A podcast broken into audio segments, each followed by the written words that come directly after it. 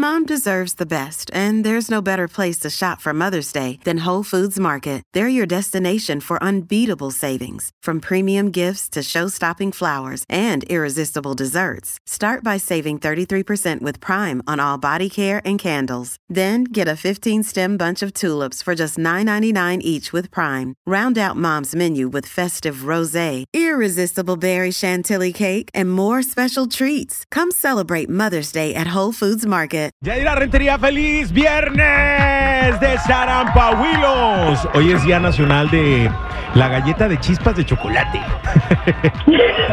Ay, no soy tan así tan dulce. A mí no me gusta casi el chocolate, me gusta más la macadamia.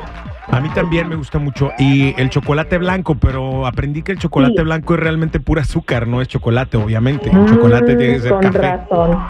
Con razón soy tan dulce.